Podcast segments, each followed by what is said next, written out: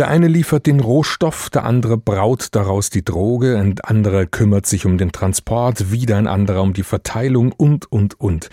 In der Drogenherstellung und im Drogenhandel sind richtig viele Leute beschäftigt und oft sind das Strukturen, vergleichbar mit internationalen Konzernen verteilt über die ganze Welt, mit ausgeklügelten Lieferketten und strategisch gesetzten Standorten.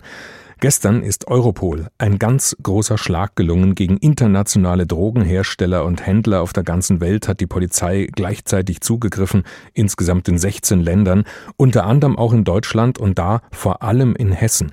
Das alles ist groß angelegt und abgesprochen abgelaufen und war wohl so viel, dass die Polizei erst heute am Tag danach genaueres dazu erzählt hat, was und wen sie da alles gefunden hat bei den Razzien gestern.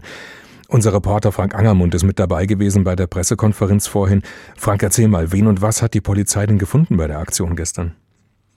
Also das ist wirklich sehr beeindruckend. Ich äh, bespreche erstmal von weltweit. Weltweit gab es Tatsache 800 Festnahmen. Man hat 8 Tonnen Kokain, 5 Tonnen Cannabis, 2 Tonnen Crystal Meth sichergestellt, 140 Millionen US-Dollar. Und wenn wir mal auf Deutschland schauen, auch hier gab es 150 Durchsuchungen, 70 Festnahmen und da sind 120 Kilo Marihuana, 25 Kilo Haschisch, Heroin, Kokain, das geht immer so weiter, 6000 Cannabispflanzen, 20 Waffen von der scharfen Schusswaffe bis zum Messer, eine Viertelmillion Euro. Also da sind ziemlich viele Dinge ans Tageslicht gekommen und natürlich auch äh, Speichermedien. Das ist ja immer ganz wichtig. Wie sind die Fahnder diesem großen internationalen Kreis da eigentlich auf die Spur gekommen?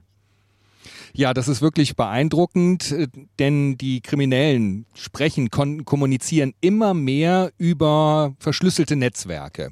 Und das FBI hat es geschafft, diese Kryptonetzwerke zu knacken und mitzulesen in Echtzeit.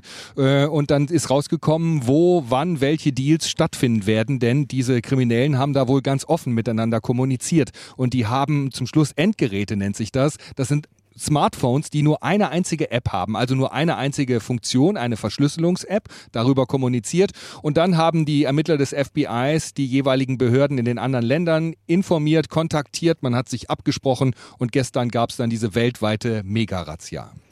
16 Länder hast du schon gesagt, international 800 Festgenommene. Unter anderem war jetzt Deutschland und da vor allem eben Hessen ein, ein Schwerpunkt, wo die Polizei zugegriffen hat. Wenn du das jetzt mal so einordnest, welchen Stellenwert hat jetzt Hessen gehabt in diesem ganzen Riesenzirkel? Ja, in Deutschland einen sehr großen. Man hat hier zwei Banden festnehmen können, also 17 Mitglieder zweier Banden. Die Banden an sich sind noch größer.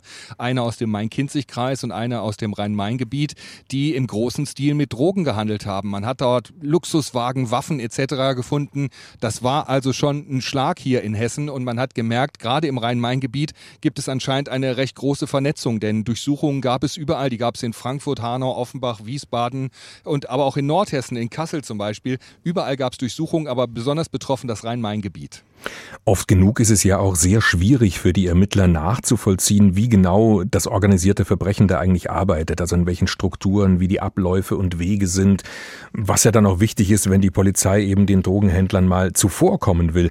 Sind denn da jetzt die Ermittler einen Schritt weiter gekommen, um diese ganzen Strukturen besser zu verstehen? Ja, einen wohl sehr großen Schritt. Also heute hieß es bei der Zentralstelle zur Bekämpfung der Internetkriminalität, ähm, das war ein großer Schlag gegen die organisierte Kriminalität. Zum einen, weil die Ermittler gezeigt haben, hey, wir können eure verschlüsselte Internetkommunikation knacken und sind euch auf der Spur. Denn ich hatte es ja schon gesagt, es werden immer mehr Taten weltweit so geplant. Und die Ermittler haben auch gesagt, naja, wir sind technisch gar nicht mehr so weit hinterher, wie das immer heißt. Verbrecher sind immer einen Schritt voraus, das war wohl immer, immer schon so. Aber jetzt hat man gezeigt, hey, wir sind euch tatsächlich auf der Spur. Und man kann auch gar nicht sagen, wie groß dieses Ausmaß ist, denn die ganzen sichergestellten Beweismittel müssen jetzt noch ausgewertet werden. Und die Ermittler gehen davon aus, das Verfahren läuft weiter, sie werden noch weitere Verdächtige festnehmen.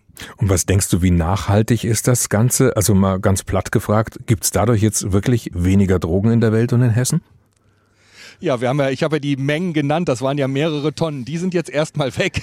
Aber die werden nicht mehr verkauft. Hast, nee.